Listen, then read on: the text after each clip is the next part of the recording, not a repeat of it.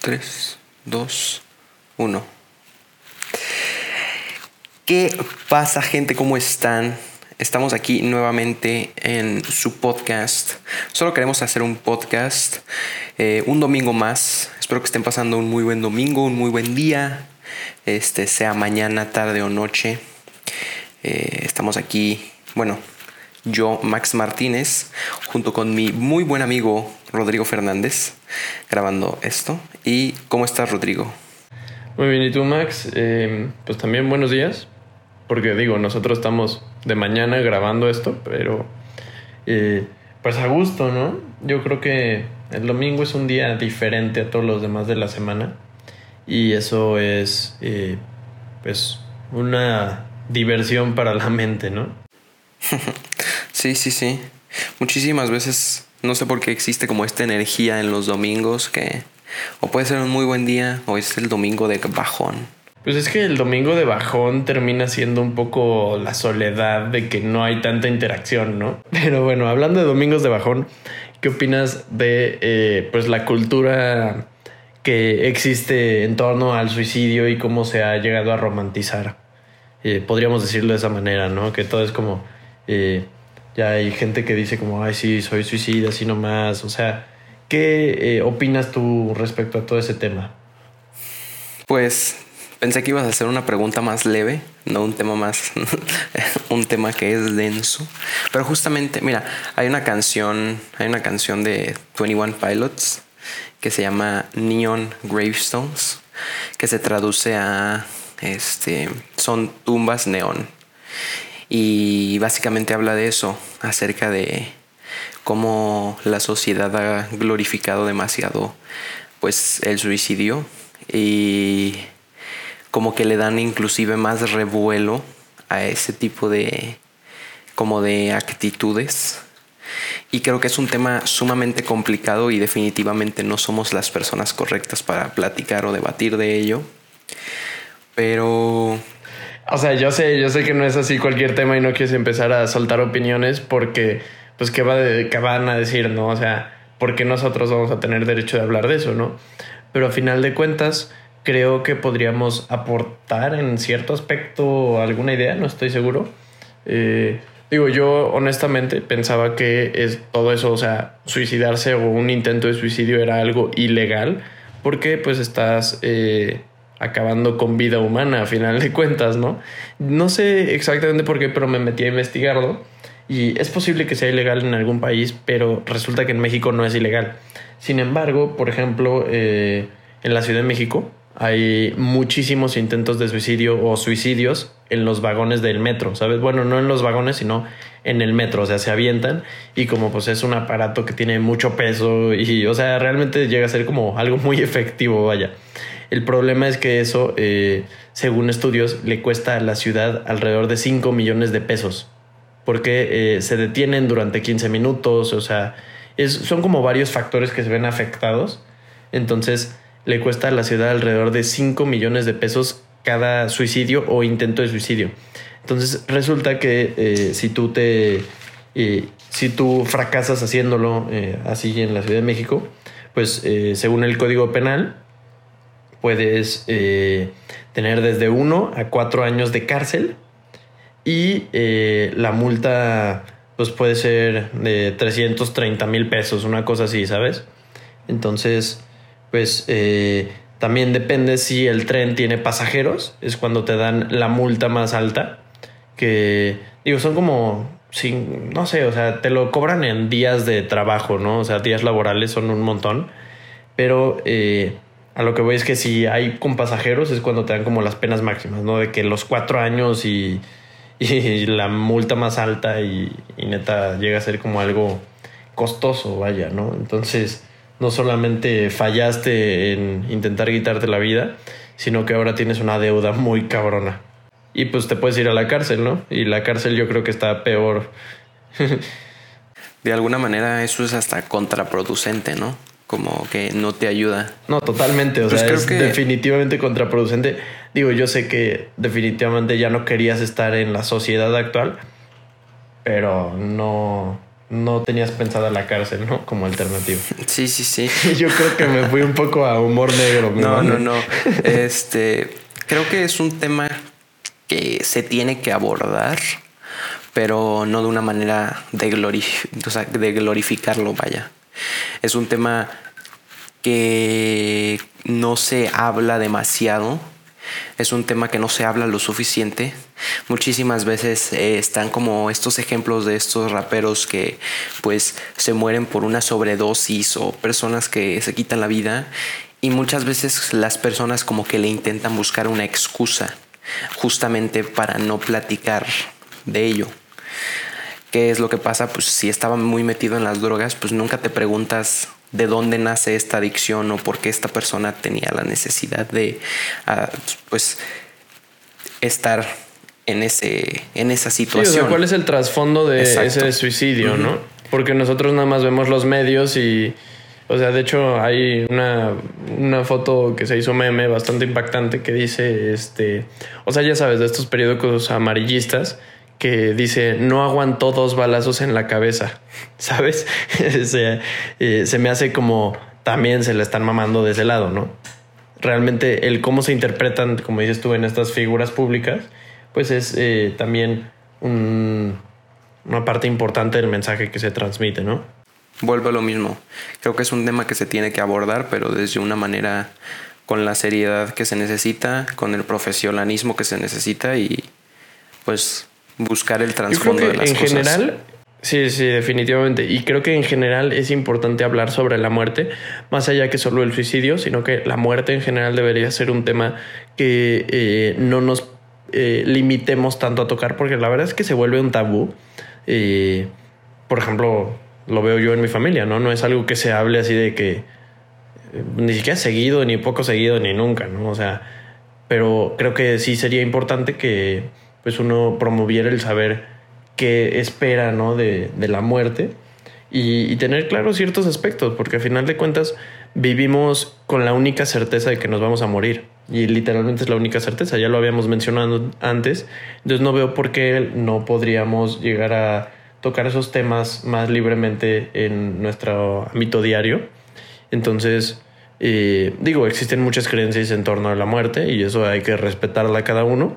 Sin embargo, yo creo que también uno debe de poner ciertas eh, cosas que, o sea, yo por ejemplo, cuando me muera no quiero que, que se genere así todo el sufrimiento que por lo general se puede llegar a generar, ¿no? O sea, básicamente que, eh, digo, es que ya suena muy, muy jalado, pero que se celebre mi vida, ¿no? Sí, sí, sí. Eh, Digo, y existen varios como temas controversiales, ¿no? Existe este, esta novela muy popular, este, la de 13 Reasons Why, que tiene a, pues, a Hannah Baker, y existen como los dos puntos de vista, ¿no? Que fue una manera... me caga. Muchas personas, o sea, existen como los dos puntos de vista de que pues fue una serie que abrió muchísimos debates tanto en escuelas como en casas acerca de qué es el suicidio, pero de igual manera también existe como el otro lado de la moneda de las personas que dicen que lo dramatizaron de más, es que, dramatizaron precisamente y ese fue el problema, que la quisieron hacer como o sea, no lo quisieron dejar en un tema porque es un tema fuerte, ¿no? A final de cuentas, sino que también lo quisieron poner la parte de una serie que enganche. Entonces le metieron la parte romántica de que el güey principal está enamorado de la morra y la morra estaba enamorada de él y hay como todo un conflicto ahí muy denso que eso es lo que no me gustó a mí en absolutamente lo más mínimo. Y también se romantiza mucho el, ay no, este se muere y deja notas de venganza y no mames, no, o sea, realmente yo creo que se lo tomaron de una manera muy chueca, ¿no? Sí, sí, digo, hablando sobre lo que tú dices, sobre todo la parte de que deja 13 cassettes como contándole a las personas que, que fueron las que la lidiaron a su propio suicidio. Eso está muy denso y digo, eh, la verdad es que ninguna de estas dos posturas definen la mía. La verdad es que yo no tengo una postura ante esto, pero existen estos dos lados que estoy seguro que abrió muchas conversaciones. Pero como ya dije, pues también lo dramatizó demasiado. Yo creo que no es la manera. Yo creo que todo se puede resolver precisamente menos la muerte. Entonces, eh, digo, uno siempre puede tomar acciones legales, puedes hacer muchísimas cosas antes de recurrir a eso. Y digo, si yo sé que no tenemos todavía el gran alcance, pero si alguien ha llegado a pensar o piensa en eh, quitarse la vida, pues por favor busquen ayuda profesional. No, eh, o sea, yo creo que definitivamente se tienen que tomar muchas otras alternativas antes de recurrir a esa. Y eh, pues ya sé que uno tome acciones legales o que literal, pues, o sea, en su caso lo puede uno hablar con sus papás y hasta cambiarte de ciudad, ¿sabes? Yo creo que el eliminar relaciones tóxicas en tu vida va mucho antes que el acabar con tu vida. Sí, sí. Y bueno, eh, como, como ya lo dijimos, definitivamente no somos las personas más calificadas para estar hablando de este tema. Eh, si encontramos algo que nos funcione o algún enlace que les podamos dejar en la descripción de este podcast, se los vamos a dejar. Pero, pues sí, es un tema del que se tiene que hablar, del que se tiene que poner, del que se tiene que quitar este tabú, pero que tampoco se convierta en un espectáculo. Sí, pues se ha tratado. No, solo el suicidio, ¿no? Sino que la muerte en general, yo creo que eh, sí es un tema que uno debe de poder tocar, que debe de tener claro en ciertos aspectos y eh, pues también, eh, pues, digo, cada quien sabe cómo se acerca al tema, pero no se trata de tenerle miedo, ¿no? Porque como te digo, es lo único que está seguro, entonces mejor es que valga todo lo demás que tienes, ¿no? Antes de eso. Entonces, eh, digo, también yo sé que no somos profesionales, no se trata tampoco de decir que somos unos idiotas, ¿verdad? Pero, eh, pues bueno, básicamente era un poco el tema que quería compartir. De hecho, hace unos años estaba, pues había pegado la canción de Logic. ¿Te acuerdas una que era, el nombre es la línea de prevención del suicidio? Y, eh, pues es una buena canción, ¿no? Al final de cuentas creo que puede aportar y digo, hay muchas opciones, ya hay muchas facilidades que te eh, buscan apoyar. Entonces, pues sí, uno debe buscar alternativas, no te rindas. Yo creo que esto lo, lo hablamos así con la vida, con términos ya eh, pues extremistas, pero yo creo que una habilidad muy importante para la vida siempre va a ser eso que, digo, lo vi en una plática, una plática TED que pues como te comentaba hace rato, yo ayer me puse a hacer mi labor del podcast y investigar y hacer mi research y estar como bien informado para tener buen, pues buenas cosas que pueda aportarle a la gente. Entonces, pues ayer vi una plática TED que me recomendó un amigo de la Ciudad de México que se llama El Rebusque. Si quieren checarla, está interesante. Y eh, habla de cómo esta habilidad del rebusque es lo más importante que una persona podríamos llamarle exitosa porque yo creo que el éxito no está nada más en tener dinero, creo que ya lo hemos mencionado antes, cada quien tiene su propia concepción del éxito, pero cualquier persona exitosa o plena o, que logra y alcanza sus metas, tiene, eh, necesita estabilidad, que es el rebusque y es, eh, digo, eh, la plática TED la dan en España, entonces yo creo por eso es la palabra rebusque como tal, pero se trata de buscar alternativas, ¿no? Como pensar fuera de la caja, por decirlo de esa manera y el, pues, o sea, no se trata de la perseverancia nada más como perseverancia, sino que buscar alternativas dentro de esa perseverancia, ¿no? O sea, no es, si no me salió esta vez a la primera, lo voy a volver a hacer exactamente igual, no, sino pues busca otra manera de hacerlo, ¿no? Sí, creo que definitivamente este, alguna vez escuché que una persona inteligente es la, aquella persona que tiene la capacidad de resolver problemas. Entonces, pues creo que esto tiene que ver con lo que mencionas acerca del rebusque. Sí, sí, lo que mencionaba este güey en la plática es eh, que muchas veces el éxito no es así nomás como tú dices, de que, bueno, como se suele decir, de que, ay, pues tener muchos contactos te puede ayudar. Eh, tener eh, recursos, o sea, tener pues dinero te puede ayudar. O sea, finalmente buscar diferentes alternativas sin clavarte con que las cosas tienen que ser de una sola forma es lo que te va a llevar lejos, ¿no? Él ponía el ejemplo con su hija. Digo, sí les recomiendo que vean la plática, está muy interesante. Dura nada más como 13 minutos, no está tampoco muy quita tiempo. Entonces ponía el ejemplo de que su hija no quería comer, entonces utilizaba eso, ¿no? Los contactos. Entonces le hablaba a su esposa para ver qué opinaba que hiciera con la hija, ¿no? Eh, no, no, no, le hablaba a su mamá, ¿no? Y le decía que él era igual, entonces no le sirvió eh, usar sus contactos. Le ofreció a la niña dinero por comer y pues no le sirvió usar sus recursos, ¿sabes? Eh, entonces, a final de cuentas, terminó haciendo el avioncito y eso le sirvió y eso es pues rebusque, ¿no? Porque no usó ni contactos, ni dinero, ni todas estas cosas que normalmente uno podría pensar que, se, que sirven para alcanzar el éxito. Yo sé que es un ejemplo un tanto banal, pero pues eh, a final de cuentas se entiende y se transmite muy bien. Sí, sí, como tú decías, buscó soluciones afuera de lo convencional, afuera de la caja. Entonces, sí, me gusta bastante este concepto. Creo que tiene mucha razón. Y en la semana, digo, como incluyéndole a este, bueno, quizás es un poco diferente. En la semana escuché una frase que me gustó bastante, que era que tu inteligencia es directamente proporcional a qué tan algo a, qué tan largo plazo tomas tus decisiones. sí, yo ya había escuchado esa antes. Eh, creo que le dice Roberto, ¿no? Sí, Roberto Martínez. Este.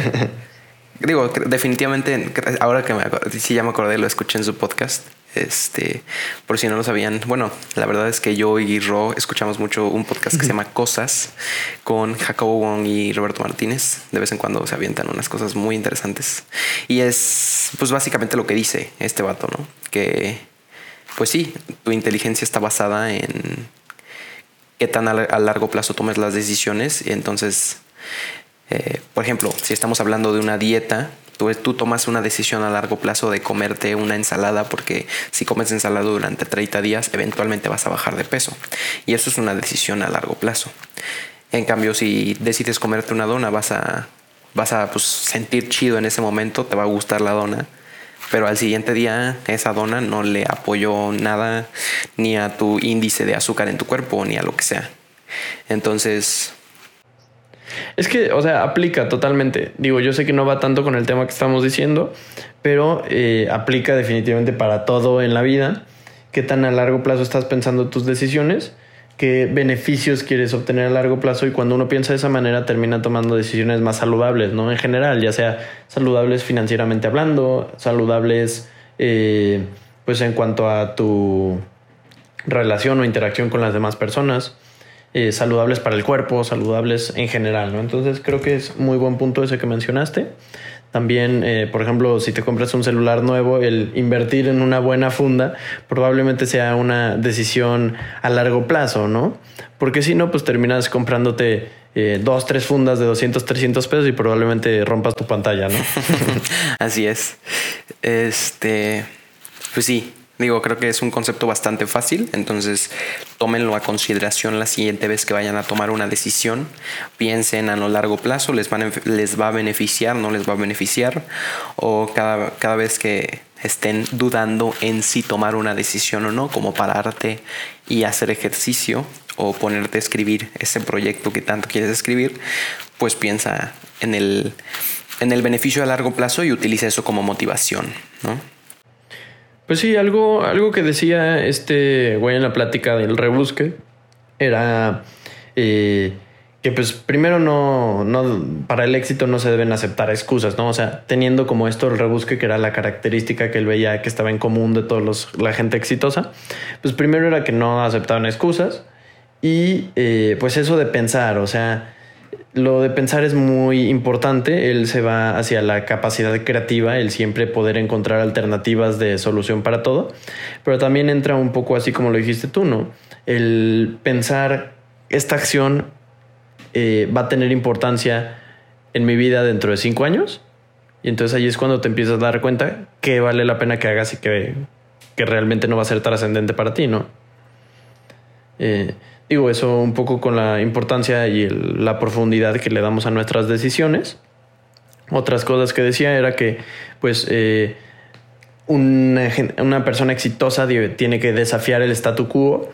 Y esto no es tanto como desafiarlo, ¿no? O sea, simplemente es el no quedarse encerrado en eso, el pensar afuera, y es lo que mencionábamos, el no quedarte clavado con, esa, con esas ideas que nos han venido transmitiendo desde siempre, sino que uno puede buscar alternativas todo el tiempo y eh, pues sí, salir de esas tendencias digo, está muy de moda decir tendencias tóxicas, podríamos llamarlo así, pero no siempre tienen que, ser tendencias tóxicas, ¿no? Simplemente con que te imagines soluciones eh, que normalmente no hubieras pensado, con eso estás del otro lado.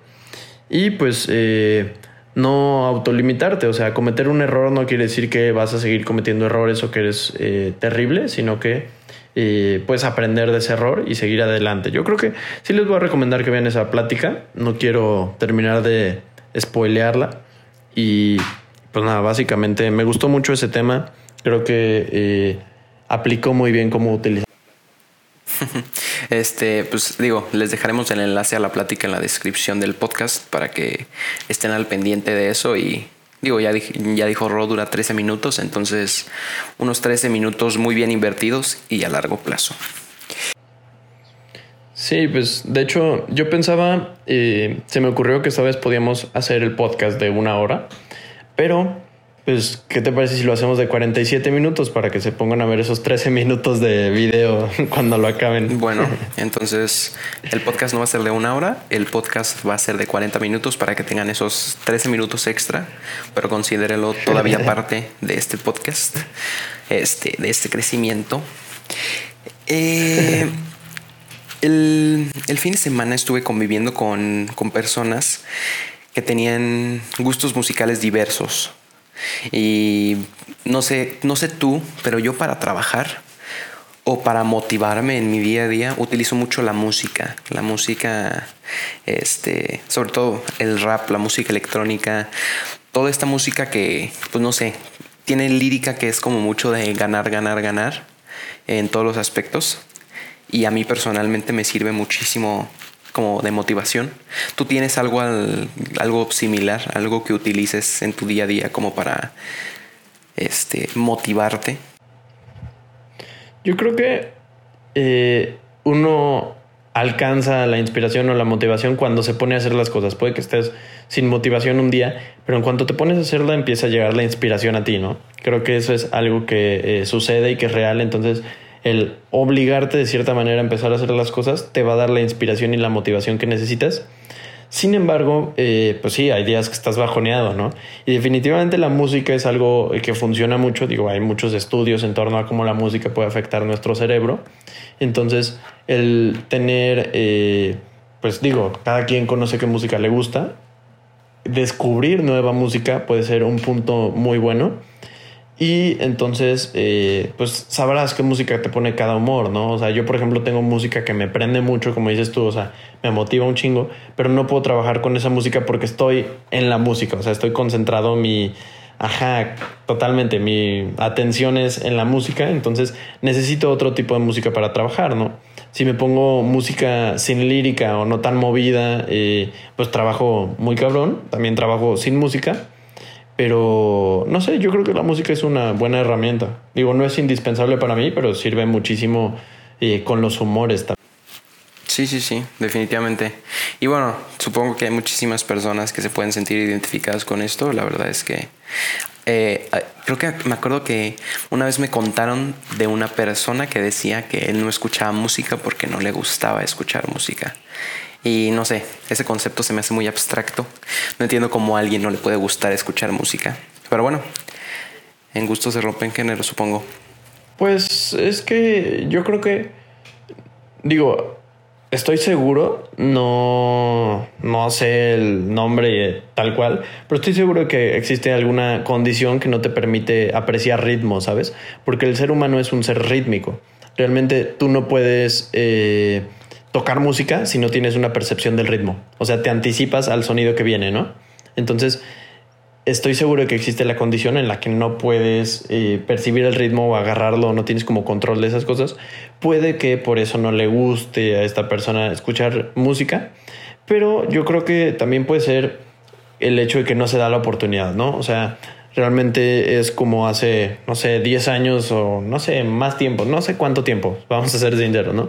Pero estaba el reggaetón y al principio era súper criticado, ¿no? Como que cada quien pone esas cosas. Y la verdad es que ahorita yo disfruto un chingo el reggaetón, entonces eh, es el darte la oportunidad, ¿no?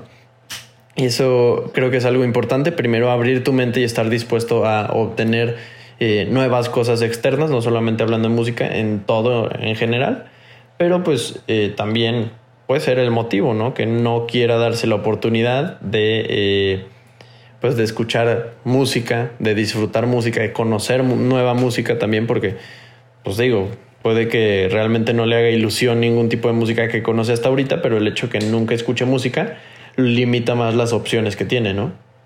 Hablando acerca de lo que no se da la oportunidad, creo que, digo, definitivamente es un patrón, ¿no? Del cuerpo humano, de la mente humana, que cualquier cosa que es diferente o que es nueva, como que quizás no te aterra, pero como que no te quieres acercar. Como que pones una barrera. así es. Exacto. Y digo, supongo que al final de los tiempos, eso es lo que nos, los, nos ha mantenido vivos, ¿no? Si tú no conoces lo que es un jaguar, pues no te acercas y entonces pues ya sabes qué onda, no te tienes que acercar a ese jaguar, ¿no? Y pues también, o sea, toda la gente que se fue muriendo, ¿no? Porque pues al principio que el ser humano era recolector, pues agarraban todas las vallas y todas esas cosas y, y o sea, iban caminando y de repente un güey probando una valla se moría, ¿no? Entonces ya sabían que de esas no había que agarrar. Entonces también fue como esa experiencia de que vas viendo como un güey se lo comió un jaguar. Pues no, güey, no te acerques a los jaguares, ¿va? Sí, sí, sí. Entonces, o sea, vas construyendo esas barreras y si todo el mundo te dice que el reggaetón no aplica escucharlo, pues tú mismo vas a decir como, pues no, no voy a escuchar reggaetón, ¿no? Es como las eh, barreras que pone la sociedad ante las drogas, que a final de cuentas, eh, si uno ve hacia la historia, empezó más pues por política en Estados Unidos que eh, por otra cosa pero socialmente eh, siempre te van a decir no te acerques a las drogas cuando eh, pues puede que ni siquiera tengan la información, ¿no? Sí. Y digo, esto ya es como otro concepto. Yo me refería a algo nuevo, pero tú estás pues viendo lo que los demás hacen, ¿no? O lo que los demás te cuentan de. Si a ti te dicen, no, pues a tu tío se lo comió un jaguar, pues tú ya no te vas a acercar a los jaguares, ¿no? Entonces, es que también aplica para los negocios, por ejemplo. O sea, tú puedes decir que quieres empezar tu negocio de, eh, pues que te gusta, de vender llantas de bicicleta. Y va a llegar tu tío que no hace nada similar a vender llantas de bicicleta, pero va a llegar a decirte que no te conviene vender llantas de bicicleta porque el mercado hace tal y tal fluctuación y él no tiene ni puta idea, pero pues ya habla como si fuera un experto y entonces es el problema si tú le crees, ¿no? Que ya te vas a construir una barrera en torno a lo que alguien que no tiene ni la más remota idea te dijo, ¿no? Sí, sí, sí. Y digo, creo que esto es algo que se vive mucho en el mundo creativo, ¿no? Se ven como muchos comentarios de a los fotógrafos de no sabes tomar fotos o esta foto está horrible o esta iluminación está de la chingada. Y ese comentario lo hace una persona que nunca ha tomado fotos en su vida. Entonces. O, déjate eso, o sea, está también desde otros artistas, ¿no? Como de qué te pasa, qué es eso, y, termina vendiendo la foto más cara que todo el trabajo que ha hecho él, ¿no? O sea, por ejemplo, la obra de arte que era un pinche plátano pegado con duct tape, que se vendió por millones y, pues muchos pudieron haber criticado y decir qué chingadera es esa y por qué se vendió por más de lo que mi trabajo que, eh, no sé, le dedican más tiempo que un Van Gogh, ¿sabes? Sí, sí, sí. Mira, fíjate, relacionado de eso, era un tema que quería hablar y no me acordaba. En la semana también escuché otra frase que en inglés es Don't blame the player, blame the game. Que es básicamente no culpes al jugador, culpa al juego. Y a lo que me refiero con eso es, por ejemplo, tú en este caso de la, del plátano que estaba pegado con la cinta, muchísimos artistas se pudieron haber enojado con el artista que lo hizo, pero pues en realidad no tiene culpa ¿eh? de Sí, sí, sí, definitivamente estoy no, La verdad es que no podemos controlar las tendencias, te puedes anticipar a las tendencias, sin embargo, y, digo, ahí es donde están los ganadores, ¿no? Los que se anticipan. Sin embargo, no puedes culpar a la gente por eso, porque puede que nada más porque se te hizo cagada una cosa tenga muchísima relevancia y agarre mucho poder. y es una cosa estúpida. Entonces está la gente que le mete mucho esfuerzo y se siente pues mal porque están metiéndole mucho más esfuerzo a sus cosas y están teniendo mucha menos atención. Que la verdad es eh, precisamente pues, o sea, esta parte no te lo tomes personal. A final de cuentas, como dices tú, eh, no es contra ti, es, es cosa del juego, ¿no? Y que el juego no está ideado para que todo sea perfecto.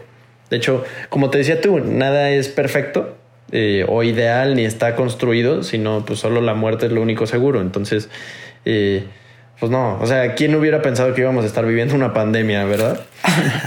Exacto. Y digo, creo que es una, como tú dices, es una frase como muy potente para que no te tomes las cosas personales y que también te lo tomes como lo que es, como un juego. Este, o sea, como para que sigas jugando y le sigas moviendo a las reglas y le sigas. Pero bueno, a lo que voy también con esto es que sí existe como este otro lado de la moneda, que por ejemplo, digo, yéndonos a, a rasgos muy muy, bueno, no, algo más leve. Una persona que se salta un alto y no lo multan, ahí podrías decir como, pues la culpa no es de que es de quien se saltó el alto, la culpa es de el sistema que no lo multó, ¿no? Pero ahí ya este metes en otro, en otro, como en otro espectro de ahí sí es tantito culpa del jugador, o, si hablamos de personas corruptas o personas mentirosas o lo que sea. Pero bueno, pero el problema también es que el juego lo permite, ¿sí? O sea, si no hubiera fallas en el juego, pues no habría fallas en las personas. Bueno, sí, sí, estamos muy de acuerdo.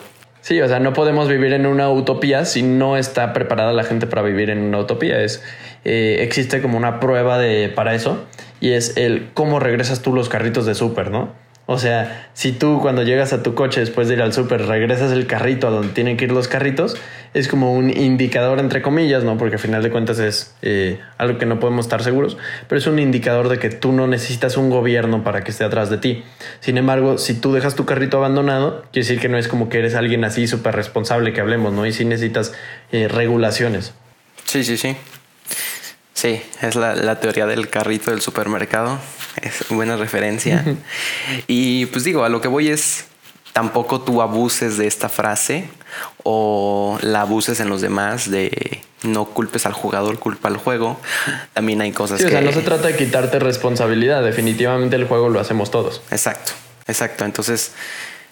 Pero vuelvo a lo mismo, si tú eres un creativo y ves que a otra persona que muy probablemente o quizás piensas que le echó menos ganas que tú, pues tampoco es, tampoco es personal, o sea, no es en contra ti, es algo que le pasa, es algo que pasa muy seguido en todos los ámbitos. Hay negocios que pegan en la primera semana, hay música que pega en la primera semana y eso es algo que va a pasar siempre.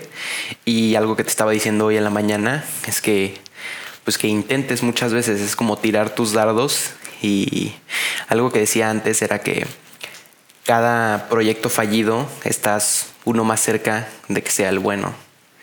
Entonces, pues nada más eso. Sigue jugando el juego hasta que tú seas el ganador. Es que realmente mientras más oportunidades usas, más posibilidades, ¿no? Es como en la lotería que pues si tú compras un boleto tienes más posibilidades de morirte en camino a comprar el boleto que de ganártelo. Pero en cambio si compras 100, pues tienes 100 veces más posibilidades, ¿no? Entonces, mientras más compras hagas, más posibilidades tienes de ganarte la lotería y así funciona, digo yo creo, porque no tenemos una función constante, como decimos tú y yo, en el juego este, que es la vida. No, o sea, no tenemos nada seguro, pero eh, definitivamente es más probable que le atines con más intentos, ¿no? Alguna vez escuché que era más fácil ganarte la lotería que ser un jugador profesional para la NBA.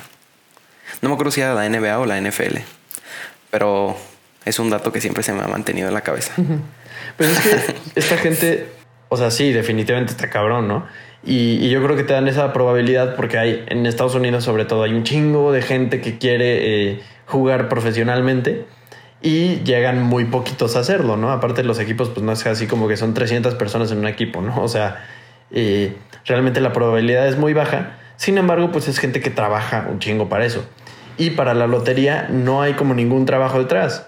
Se le puede ganar tanto el güey que siempre compra 300 boletos como un güey que eh, se encontró el boleto en la calle, ¿sabes? Ni siquiera compra. Entonces, eh, o sea, realmente por eso lo vuelve un poquito más variado, creo yo, ¿no? Al final de cuentas, el que es basquetbolista profesional o jugador de americano o el que sea, va a hacerlo por su trabajo duro y el empeño.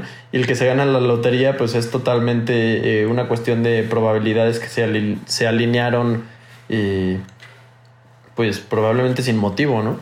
Sí, sí, sí, sí. Y digo, creo que una persona no tiene éxito una persona no tiene éxito monetario por suerte a menos de que sea por una lotería, ¿no? No, es que si te ganas la lotería, yo tampoco creo que sea como el éxito monetario, a menos que tú seas una persona financieramente muy inteligente. Y probablemente es que si eres financieramente muy inteligente no estés comprando boletos de lotería todo el tiempo. Entonces, eh, digo, si te ganas la lotería, honestamente no te recomiendo que te la gastes toda en, lujos, porque a final de cuentas puedes terminar aún peor que como estabas antes, ¿no? O sea, eso se acaba y es efímero, se va muy rápido. Entonces, eh, el tener una buena administración, no solo de tu lotería, sino de todo en tu vida, no solamente las finanzas, creo que te va a dar resultados positivos. Y es eso de pensar a largo plazo, ¿no? El ganarte la lotería no quiere decir que vas a tener que manejar un Ferrari, sino que eh, tienes más, eh, si lo ves pues a largo plazo, como decíamos, pensando o teniendo decisiones a largo plazo, pues vas a tener eh, una seguridad financiera, ¿no? Podríamos verlo de esa manera. Yo creo que todos queremos una clase de finanzas por ti. Entonces, algún podcast vamos a agendarlo y el podcast se va a llamar Clase de Finanzas con Ro. Y ya. Este güey. Pero sí, este, ¿qué es lo que estamos platicando? Ah, sí, la probabilidad de, este, algo que alguna vez leí era, eh, se me hizo muy interesante, es que, por ejemplo, hay muchísimas más personas intentando ser jugadores de básquetbol que ser jugadores de hockey, y es porque hay muchísima más disponibilidad de canchas de básquetbol en una ciudad que de pistas de hockey o que de canchas de hockey. Y probablemente y aplica también, por ejemplo, en México, o sea, todo todo mundo quiere ser futbolista y en todos lados puedes jugar fútbol. Exacto. Sí. Sí, Entonces, o sea, en México pues le, echan muchísimas ganas de ser futbolista y, digo, se hacen mil cosas en torno al fútbol pero no es tan común, por ejemplo, que vayas a ver el béisbol en mexicano, ¿no? Y vas a ver el béisbol profesional mexicano porque es algo que a mí me gusta hacer, y lo vas a ver, y los profesionales que juegan es un gordito que corre a 10 kilómetros por hora, ¿sabes? De base a base. Entonces, o sea, sí cambia mucho también el, pues, güey, yo mm, digo, ni siquiera sé dónde hay canchas públicas para jugar, jugar béisbol, ¿sabes? Entonces, o sea, sí tiene sentido eso que me estás diciendo. Y, también, pues digo, el básquetbol es más común que hay eh, aquí en México, pero de todas formas, eh, digo, y cuando vas a ver básquetbol profesional, sí es, yo creo la calidad de los jugadores es mucho más alta que en el béisbol profesional aquí en México. Sí, sí, sí. Eh, pero, pero pues sí, sigue sin ser la misma competencia que allá, ¿no? Sí, y digo, ahí también te metes en un tema bastante interesante en que hay muchísima más este, diversidad en el básquetbol, porque bueno, platicaban acerca de ejemplos con personas que juegan tenis o con personas que juegan golf, pues usualmente son personas que tienen el dinero para, pues no sé, pagar las clases de tenis o pagar el campo de golf o lo que sea. En cambio, una persona que juega básquetbol puedes estar o no estar en un equipo, estar o no estar en una academia, pero tú puedes salir a practicar todo el tiempo. En cambio, pues es muy probable que tú no vayas a tener un campo de golf cerca público. No creo que eso exista. O una cancha de tenis. Entonces, eso se me hace bastante interesante y es como... Pues sí, tiene sentido. Pues sí, y digo, la diversidad en el básquetbol, en el soccer, es muchísimo más amplia que en otros ámbitos porque las personas se pueden desarrollar. Este, y pues sí, creo que... Con más facilidad y pues también eso mismo las hace, eh, pues mucho más públicas. A lo que me refiero es el mexicano promedio no se pone a ver partidos de golf o partidos de eh, tenis en, la tele. Sin embargo, pues se transmite a nivel nacional todos los partidos de fútbol, ¿no? Sí, sí, sí, sí. Y creo que ahí va un poco acerca de que tu entorno te, te, te, hace. Hace poco estuve por un lugar en donde, en uno de los lugares públicos más populares, había un lugar de skate y entonces cuando salí me empecé a fijar y habían muchísimos chavos y chavas y muchísimas personas con su tabla de skate. Y es porque ellos siempre tuvieron ese lugar ahí disponible para pues ejecutar en base a ese deporte. Y fueron, fueron las oportunidades que se les presentaron y las están tomando. En cambio yo salgo aquí y no veo a tantas personas porque muy probablemente por Porque aquí no hay una rampa de skate, ¿no? Exacto. Y eso se me hace loquísimo. Sí, no, y, también es lo mismo. O sea, aunque tú tengas un campo golf cerca, no es lo mismo ir a comprarte una patineta que ir a comprarte un juego de palos de golf. Digo, A ver, el que tiene ganas de hacer las cosas las va a hacer. Eso es algo eh, muy importante tomar en cuenta. Si tú quieres a final de cuentas jugar golf, vas a encontrar la manera, ¿no? Ya sea que te compres tus palos de no de segunda, sino de tercera mano y que vayas a al campo de golf más madreado o que vayas de invitado o no sé, ¿sabes? Sí, sí, Pero vas a encontrar la manera de hacer las cosas. Es un poco el rebusque que estamos diciendo, el siempre buscar la forma de llegar a hacer las cosas que quieres. Sin embargo, es más probable que te intereses en cosas que tienes cerca. Y eso de que dices tú del entorno, eh, la importancia del entorno es pues muy grande, ¿no? Realmente nuestros entornos influyen muchísimo en nosotros. Muchas veces es sin que nos demos cuenta pero es eh, lo que estamos en contacto diario, ¿no? Sí. Eh, es, es, bastante importante. Y con esto también van las personas que nos rodean, ¿no? No es lo mismo vivir en eh, una colonia conservadora. Digo, colonia no se dice aquí, aquí ¿verdad? no, también aplica. Se aplica, se aplica. Bueno, es que se me hace rara la palabra, pero bueno. una colonia conservadora no es lo mismo que vivir afuera de, del Estadio Azteca, ¿sabes? Entonces, a final de cuentas, en donde vives te va a influenciar mucho por la gente también que está a tu alrededor, que esa misma gente se ve influenciada por el entorno en el que viven, ¿no? Entonces, pues siempre va a tener mucho que ver, siempre hay gente que sobresale, siempre hay gente diferente, pero es importante eh, realmente poner atención en qué es lo que nos está aportando en la vida, qué es lo que no nos aporta, y en serio, pues yo creo que sí es bueno invitar a la gente a que eliminen las relaciones negativas que no le suman a su vida, ¿no? Así es, estoy completamente de acuerdo contigo y pues lo prometido es deuda. El video dura 13 minutos, entonces ya vamos a empezar a cerrar. Eh, Ro. ¿Seguro? Sí. Yo honestamente estoy a gusto. Y a lo que iba también con eso de eliminar relaciones, podemos retomarlo desde el principio que decíamos del podcast para el suicidio.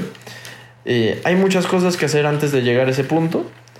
Y, y, alejarte de gente difícil o gente que te de cierta manera te llegue a pensar en eso puede ser algo. También si no estás muy rodeado de gente, el rodearte de gente que aporte puede ser eh, también algo que te beneficie mucho. Y siempre buscar una alternativa antes de pensar en eso último. Eh, creo que así es como podemos relacionarlo un poco.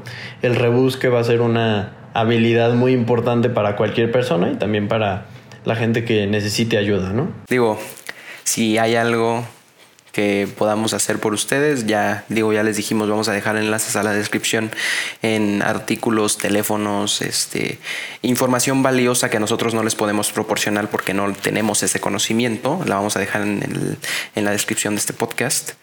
Y pues no sé, es que yo creo que es importante saber que a la gente le importa. O sea, no está la gente, no está solo cuando estás en situaciones de necesidad. Y estoy seguro que tus papás van a preferir mil veces cambiarte de ciudad y abandonar todo lo que conocen que, que te vayas así nomás sin decir nada, ¿no? Entonces, realmente le importas a la gente. Y digo, no a tus papás nada más, puede que tengas problemas con tus papás, no sé, pero siempre va a haber alguien que te pueda apoyar y es importante buscar soluciones. No quiero que nos clavemos tanto en eso porque pues no todo el mundo es, a final de cuentas, está pensando en eso y también van a decir, pues qué pedo, ya, muchos clavados, ¿no? Chequen los enlaces en la descripción, creo que son útiles para todos y pues para, para saber, ¿no? El conocimiento es poder, por ahí dicen. Retomando lo que estábamos diciendo, creo que fue eh, un buen podcast. Eh, siempre es agradable grabar un podcast contigo. Creo que no decimos, o sea, lo que, no lo que decimos aquí creo que no son pendejadas. Creo que podemos llegar a aportarle a la gente. Y eh, pues estuvo a gusto. Vamos a dejar el link de la plática TED en la descripción. Y pues eh, digo, está la canción de Logic y cosas de esas, ¿no? Por si quieren checarlo. Sí, sí, sí. Y bueno, nada más mencionando un poco, este, ya tenemos redes sociales. Estamos, solo queremos podcast en Instagram y TikTok para que nos chequen. Vamos a estar subiendo contenido ahí regular. Eh, muchas veces platicamos acerca de creadores de contenido o yo les explico gráficas que quizás mi explicación vocal no es suficiente. Entonces vamos a estar este, publicando contenido enriquecedor, contenido que vale la pena seguir, contenido que los va a empujar para adelante Entonces, pues solo queremos podcast en Instagram, TikTok y probablemente después en Twitter para que se chequen eso. Y pues Y, mándenos su pues- opinión, o sea, cosas que les gustaría que hablemos, preguntas, cosas así. Manden su opinión. Está también mi Instagram como rofdz-bajo y el de Max como Eh, mi Instagram es Mats, M-A-T-Z-Martínez. Este, igual se los dejamos en la descripción del podcast para que se echen un vistazo si quieren ver este contenido mosqueado. Pero pues ya se la saben. Solo queremos podcast, Instagram, TikTok, muy probablemente Twitter. Y pues ya. Órale, Twitter. Eso es todo. Y muchas gracias por escuchar otro episodio. Este, creo que en este episodio estuvimos un poco dispersos, pero también está buena la Ay, diversidad. creo que también ya nos alargamos un chingo para la conclusión. Sí, sí, sí. Pero bueno. eh, Este, bueno, eso es todo. Hay que intentar distintos formatos y eso es todo por hoy. Que tengan muy buen día. Nos vemos.